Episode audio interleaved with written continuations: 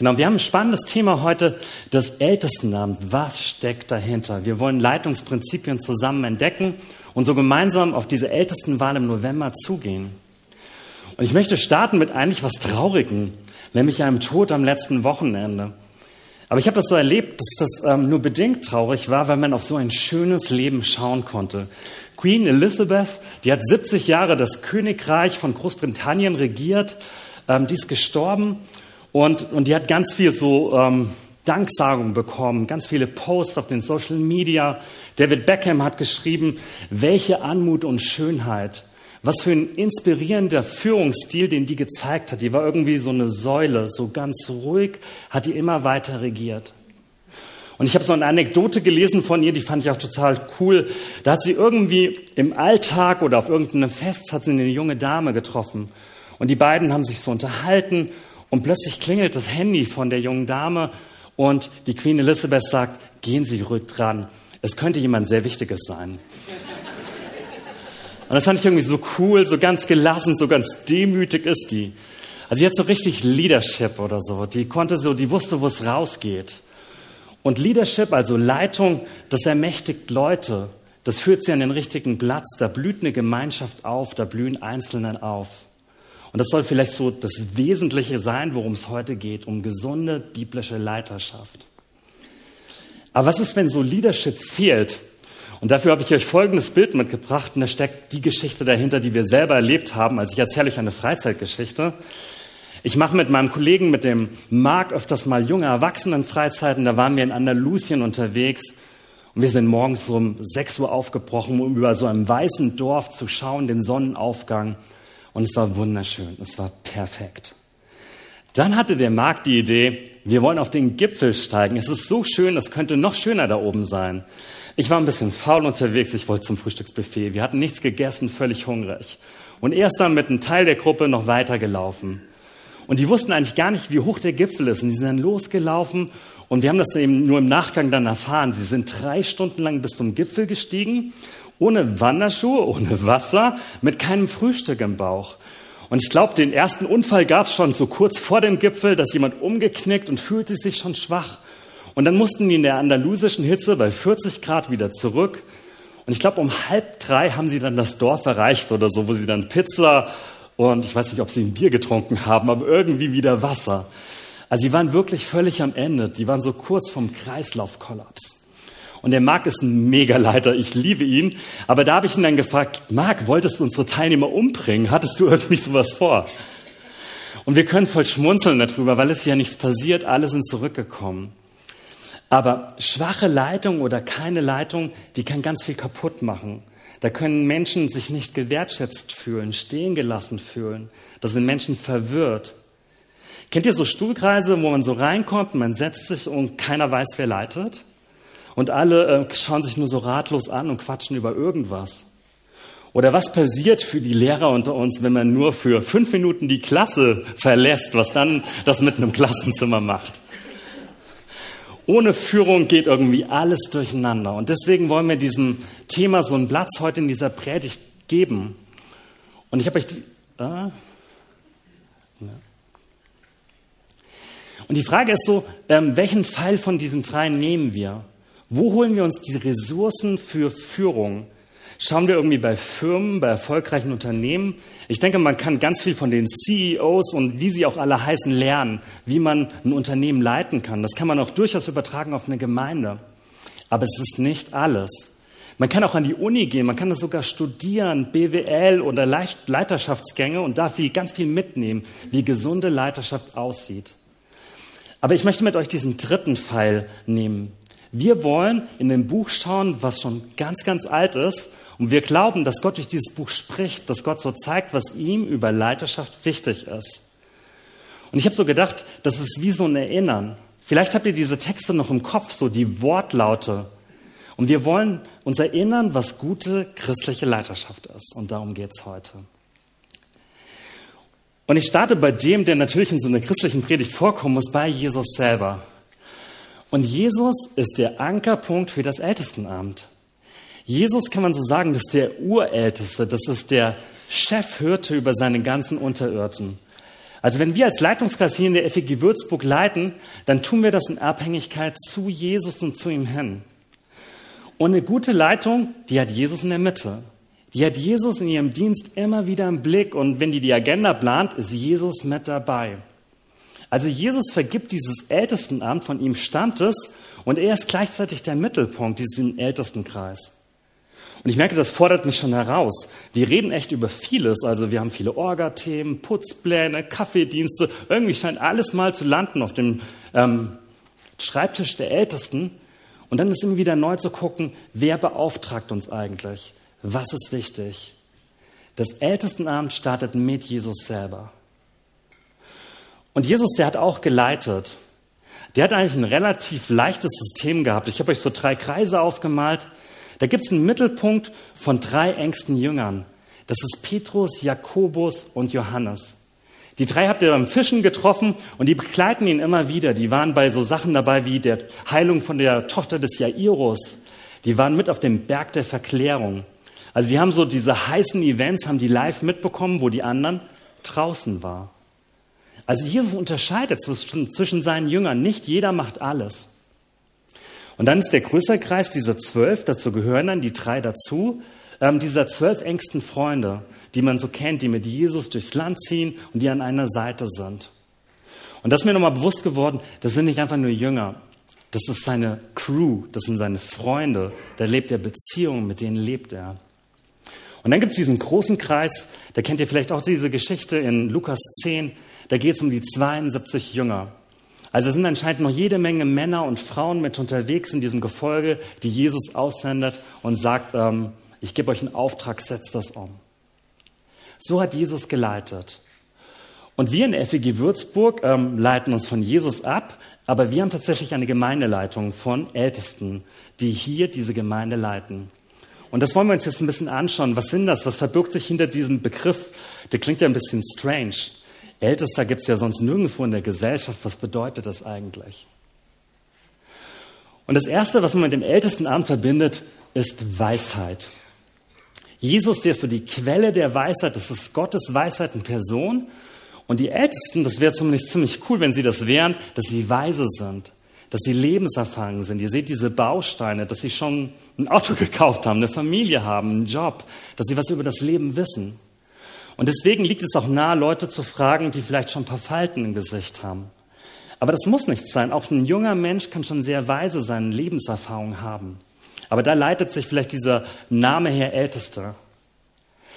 Das zweite ist ähm, die Pastoren, die Hirten. Älteste werden auch als Pastoren bezeichnet.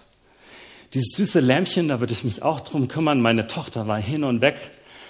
Und Älteste, die kümmern sich um Menschen. Die ähm, Jesus hat 99 Schafe zurückgelassen, um das eine zu suchen. Und Ältestenkreis, der ist für dich da, für deinen Nachbarn. Die ähm, Ältesten schauen, dass Schafe immer wieder zurückkehren können, dass es ihnen gut geht, dass eine gute Atmosphäre in der Gemeinde ist. Die schauen danach, ähm, wie Gottesdienste blühen können, dass Einzelne sich wohlfühlen. Und das Dritte vom Begriff her sind die Bischöfe. Das klingt jetzt schon ein bisschen katholischer, aber es ist tatsächlich ein biblischer Begriff. Also man könnte auch die Leute in unserer Gemeindeleitung Bischöfe nennen. Und das ist so die Leiter, die einen Überblick haben, die das gesamte Gebilde Gemeinde im Blick haben. Und das ist eine Riesenverantwortung, wenn man so, also wir sind echt eine komplexe Gemeinde. Ich glaube, wir haben 130 verschiedene Gruppen oder so, die irgendwo was zusammen machen. Und die Bischöfe, die Gemeindeleitung, die schaut danach, dass es funktioniert, dass die Rädchen ineinander greifen. Jetzt habt ihr mal so diese drei Titel gehört, die mit der Gemeindeleitung zu tun haben. Was muss denn eigentlich so ein Ältester können? Weil wir gehen ja auf eine Wahl zu, wo zwei neue Älteste gewählt werden. Ähm, ja, was sollen der mitbringen? Ah, ich habe noch was Wichtiges vergessen. Ein Ältester gibt es nicht im Singular, sondern nur im Plural. Älteste werden in der Bibel immer in der Mehrzahl eingesetzt. Und ich liebe das, dass ich als Pastor nicht alleine dastehen, sondern dass ich ein Team von Ältesten habe, die mit mir das zusammen machen, die mich unterstützen, ermutigen. Genau, jetzt sind wir bei diesem Punkt, was sollten eigentlich so Ältesten mitbringen? Wie können die sich gut vorbereiten? Und ich merke, dieser Text, um den es geht, der hat mich immer ein bisschen gestresst, weil das die maßlose Überforderung ist an Kriterien, was so ein jeniger tun können soll. Und Ich habe aber gemerkt, dass diese geistlichen Kriterien, die die Bibel für den Ältestendienst beschreibt, dass die gut tun, dass die eine gesunde Führungskultur vorbereiten. In 1 Timotheus 3 steht, es stimmt, dass jemand, der ein Ältester sein möchte, eine sehr ehrenvolle Aufgabe anstrebt. Und ich habe das mal dick markiert. Weil manchmal denkt man ja so, man ist der Depp vom Dienst, während alle anderen Fußball Champions League gucken, sitzen wir in der Gemeindeleitung bis halb zwölf da. Also da bin ich manchmal wirklich neidisch. Aber wir dürfen auch kurz aufs Handy gucken, wie die Ergebnisse stehen.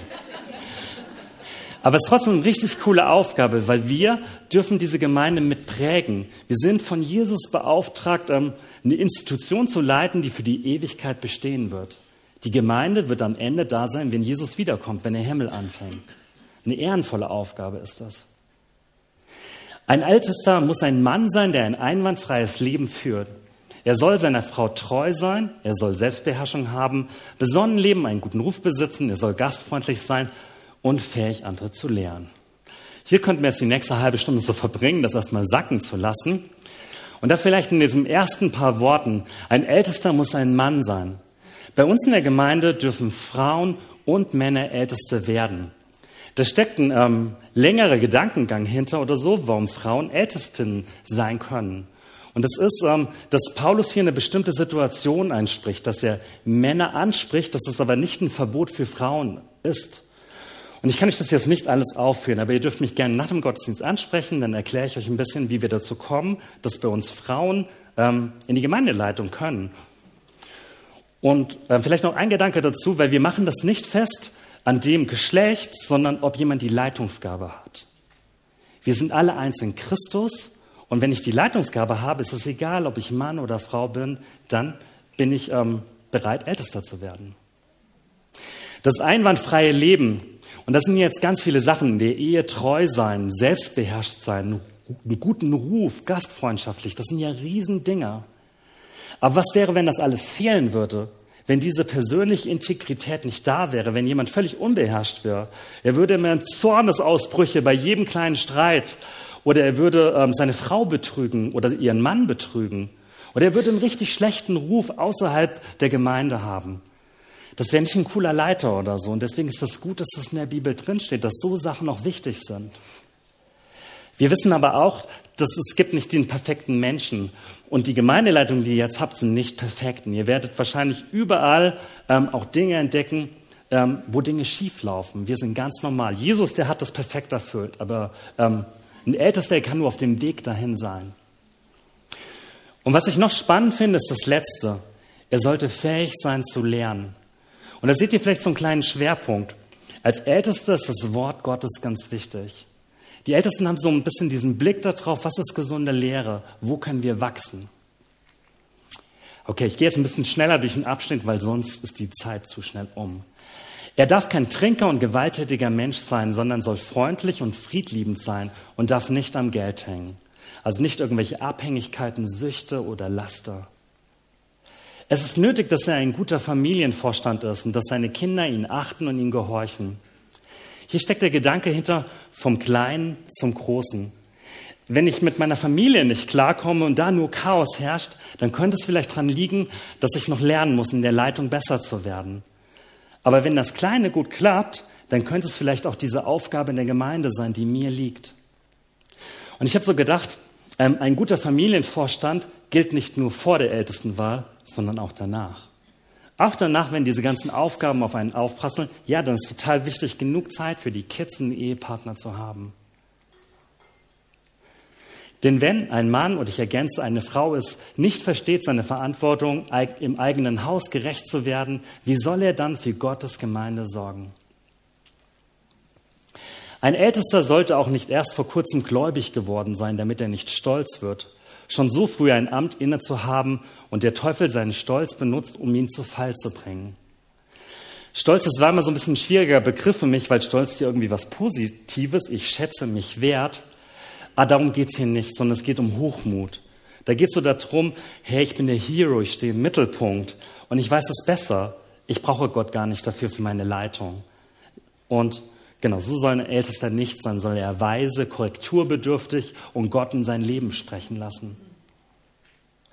Und außerdem soll er einen guten Ruf bei den Menschen außerhalb der Gemeinde haben, damit er nicht ins Gerede kommt und in die Falle des Teufels tappt. Älteste sind nicht nur dafür, euch, für die Gemeinde, sondern die haben auch eine Repräsentation nach außen hin. Die sind auch für die Menschen da, die noch nicht zu dieser Gemeinde gehören.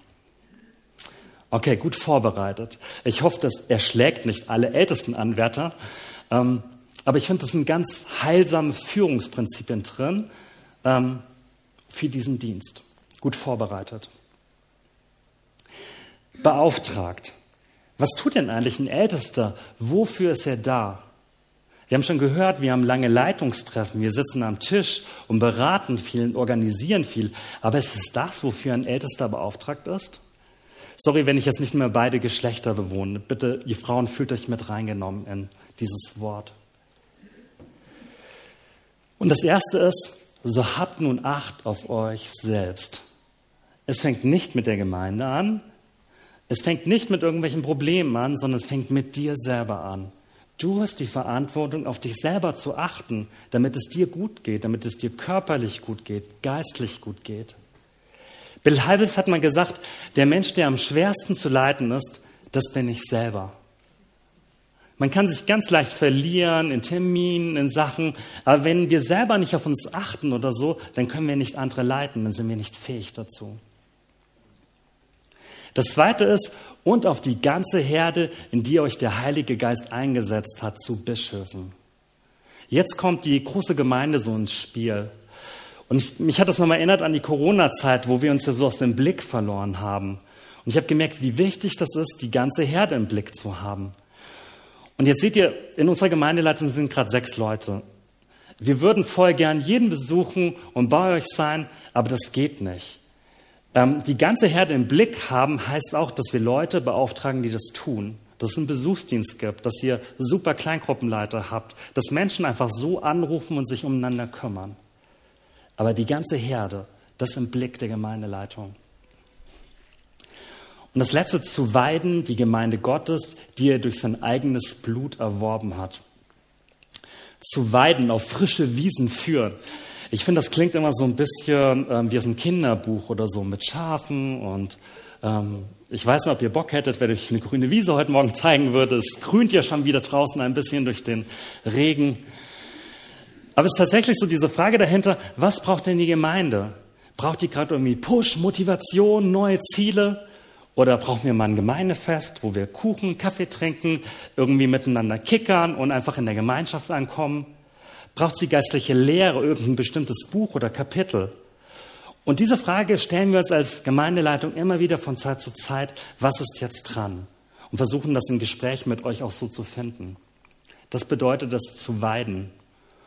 Und genau, ich hoffe, dass das der neuen Gemeindeleitung wieder gelingt oder so, dass wir als Gemeinde lebendig mit Jesus an unserer Seite unterwegs sind. Leiterschaft mit Herz. Jetzt kommen wir so ein Stück weit zur Identität eines Ältesten, eines Leiters. Wie sollte der nach der Bibel so sein? Und mit Herz drückt schon ein bisschen was aus. Ähm, in 1 Timotheus 3 steht, das steht nicht in 1 Timotheus 3, das steht, glaube ich, in 1 Petrus 5. Sorgt gut für die Herde Gottes, die euch anvertraut ist. Hütet sie gern und nicht widerwillig, sondern wie Gottes will. Man könnte ja so meinen, wir wählen hier und dann taucht dein Name auf und du denkst, okay, jetzt habe ich die Verpflichtung, das zu machen und ich nehme das Kreuz, diese Last auf mich und schleppe mich jeden Dienstag in die Gemeindeleitung.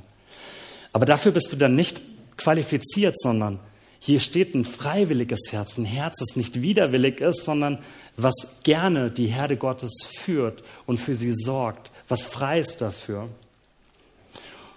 Und der äh, nächste Vers setzt noch eins drauf. Kümmert euch nicht nur um sie, um euch Vorteile zu erschaffen, sondern weil ihr Gott gerne dient. Das hat was mit Freude zu tun, dass das mit einem offenen, herzlichen Herzen passiert. Was bedeutet es noch Leiterschaft mit Herz? Entschuldigung, wenn ich so viele Bibelverse, aber die sind einfach wichtig bei dem Thema heute Morgen. Was, was zeichnet einen großen Leiter im Reich Gottes aus? Wer so gering wird wie dieses Kind, der ist der Größte im Himmelreich. Und wer ein solches Kind in meinem Namen aufnimmt, der nimmt mich auf. Ein guter Leiter, der sieht die Kleinen, der sieht die Schwachen. Und hier sind wir voll bei Jesus dran. Der hat immer den Blick gehabt in der Riesenmasse auf den einen, der vielleicht untergegangen ist. Und ich liebe es, wie der Leiterschaft beschrieben ist. Was wäre, wenn unsere Firmenchefs, unsere Politiker ähm, das immer so im Blick hätten, den Geringsten im Land? Wie kann ich dem dienen? Wie kann ich auf den zugehen? Jesus sagt, das ist der Größte im Himmelreich. Die Suche nach dem Kleinen. Und noch die dienende Leiterschaft, wer unter euch der Erste sein will, sei euer Diener. Es geht um dienendes Herz beim Ältestenamt. Ähm, das Herz ist das eines Dieners, aber wie er es ausübt, ist das eines Leiters. Er dient, indem er leitet.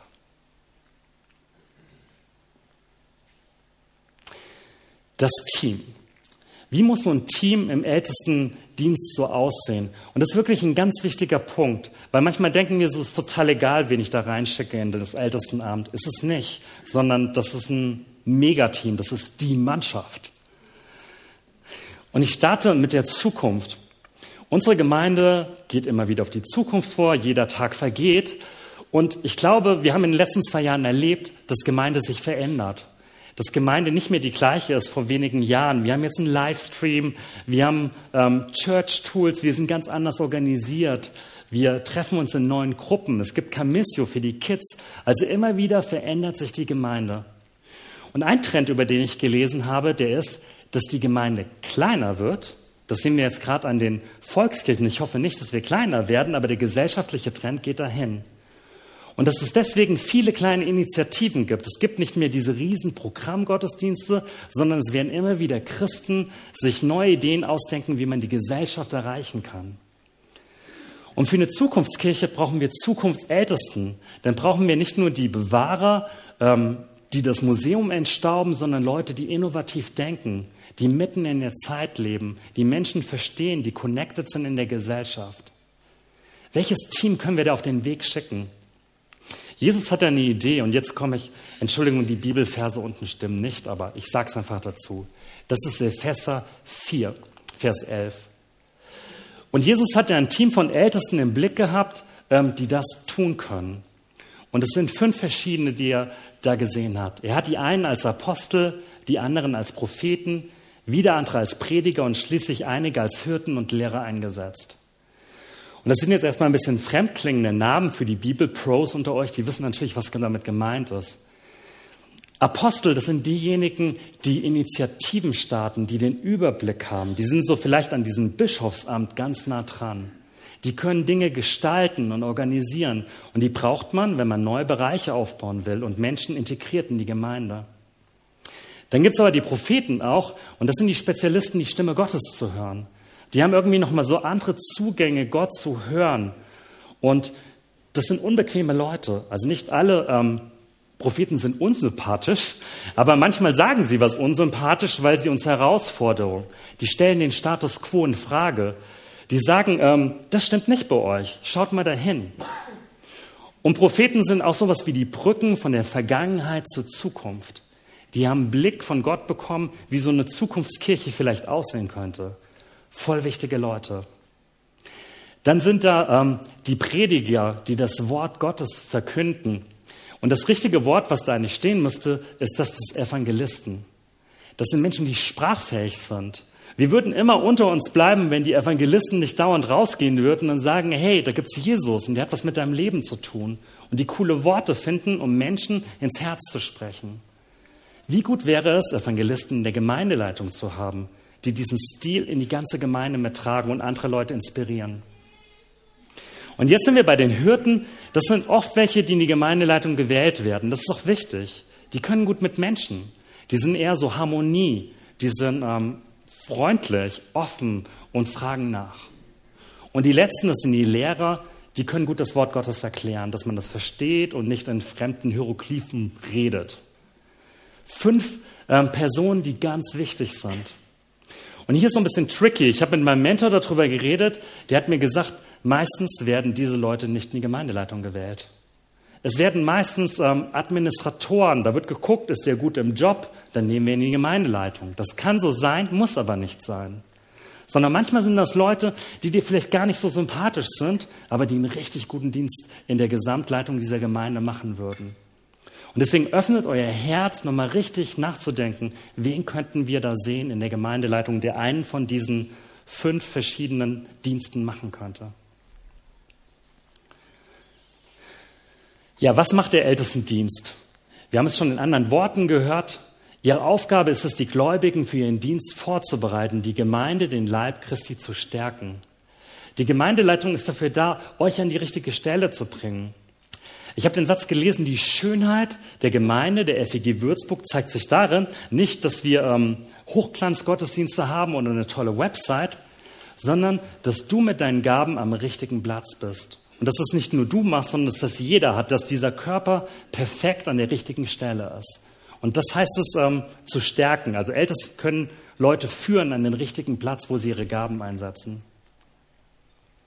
Auf diese Weise sollen wir alle im Glauben eins werden und den Sohn Gottes immer besser kennenlernen, sodass unser Glaube zur vollen Reife gelangt und wir ganz in Christus erfüllt sind. Wir hatten ein Thema auf der Freizeit, das hieß Thinking Deep. Und der Begriff tauchte immer wieder auf, also tief eintauchen im Glauben. Und Erfolg ist nicht messbar an, dass wir irgendwie viele Spenden bekommen, große Mitgliederzahlen haben, zu den 130 Gruppen noch 130 dazu bekommen, sondern dass du und ich Jesus besser kennenlernen, dass wir eintauchen im Glauben, dass wir irgendwie fester werden in ihm und dass wir dann wie diese schönen Weintrauben reifer werden, dass wir ein gutes Aroma bekommen. Das ist eigentlich ähm, der Sinn dieser Gemeinschaft, uns gegenseitig anzuspornen, Jesus besser kennenzulernen und ihm zu folgen.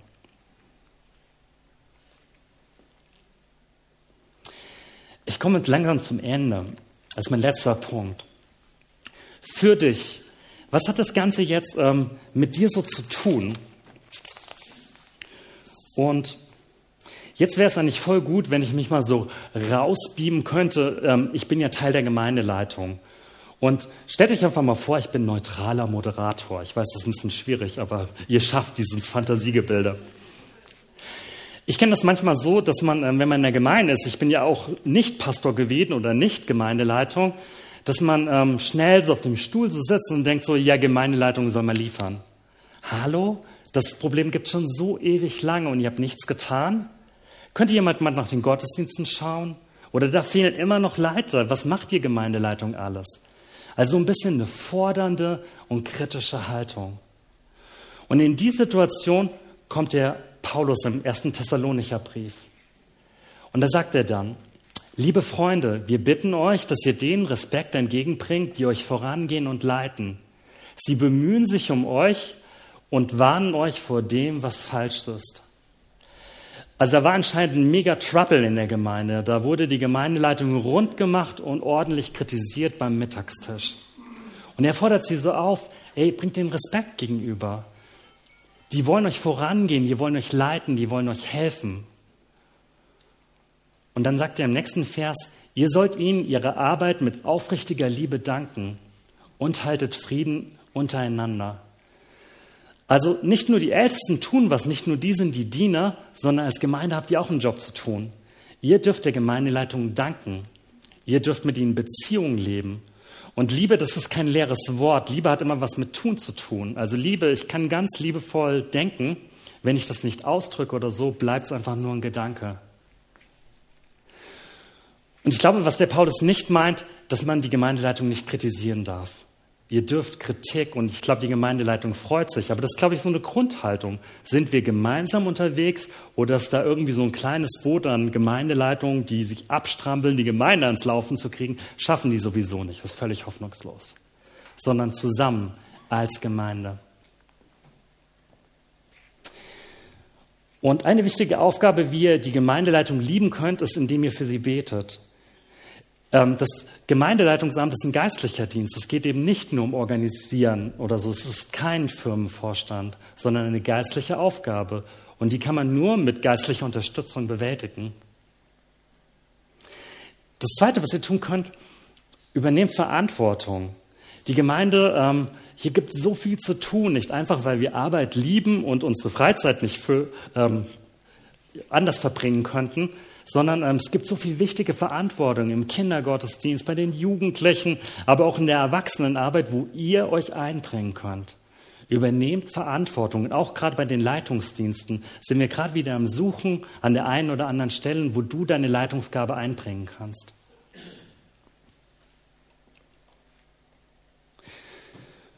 Und vielleicht noch das Letzte, macht Unsichtbares sichtbar.